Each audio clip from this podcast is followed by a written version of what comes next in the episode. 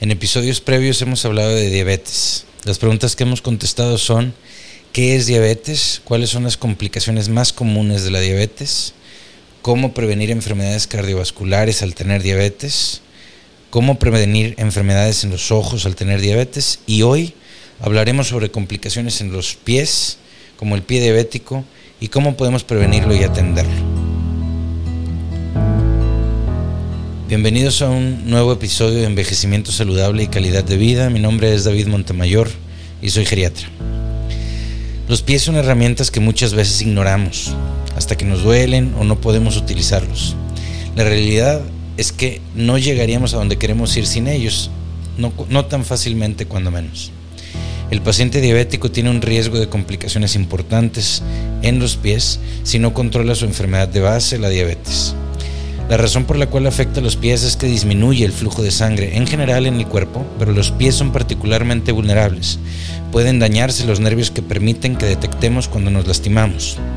Este daño en los nervios se conoce como neuropatía diabética y es uno de los desencadenantes del pie diabético. Como podemos perder la sensación de dolor, tenemos más riesgo de tener heridas de las que no nos demos cuenta. Si no las atendemos pueden infectarse y así complicarse. Es difícil aceptar que tenemos una enfermedad crónica, mucho más que tenemos alguna complicación, como el daño a los nervios, que nos puede impedir sentir con facilidad las molestias de pisar algo incómodo o peor aún el, tener una herida.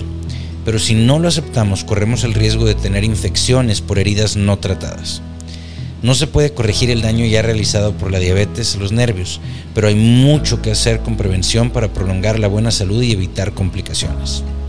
Lo que va, como se dice coloquialmente, de cajón, es mantener controlada el azúcar, la glucosa, en sangre y esto a su vez requiere que nos hagamos los estudios que nos solicita el médico regularmente.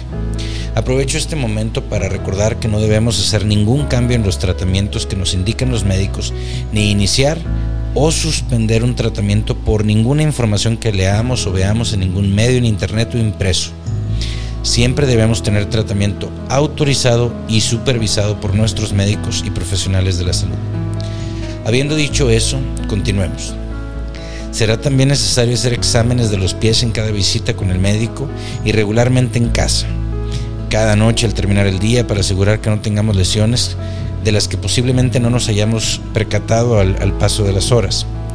Al realizar las revisiones a nuestros propios pies es importante no evitar un área en particular y poner especial interés en aquellas donde pudiera esconderse una lesión, como las regiones entre los dedos. Lo que buscamos son heridas francas como piel fraccionada o úlceras, ampollas o zonas con cambios de coloración. Si presentamos una de estas lesiones es imprescindible comunicarlo lo antes posible a nuestro médico para tener atención inmediata y evitar que progrese algo más complicado. Para minimizar la carga de esta actividad, del, revisarnos los pies, todas las noches, puede ser útil volverlo parte de una rutina en la que ya limpiemos los pies, como después de bañarnos o al vestirnos. Si la posición del pie impide que se vea completamente la planta, es conveniente utilizar superficies reflejantes como espejos.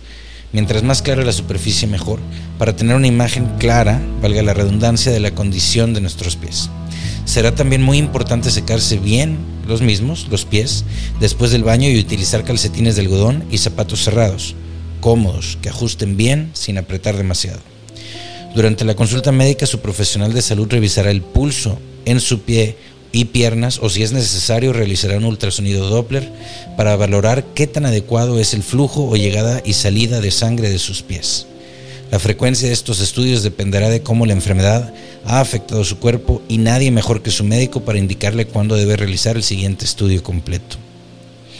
En los pacientes mayores de 60 años, la gran mayoría tienen diabetes tipo 2. En este caso, en este tipo de diabetes, los exámenes de los pies deben comenzar inmediatamente tras el diagnóstico una buena dieta, el control del nivel de azúcar en sangre, de glucosa en sangre, el ejercicio y por supuesto la prevención desde antes de tener diabetes y una vez diagnosticados la prevención para evitar complicaciones son vitales. No esperemos a tener problemas más grandes para empezar a cuidarnos. Nuestro cuerpo es solo uno y cuidarlo es nuestra responsabilidad.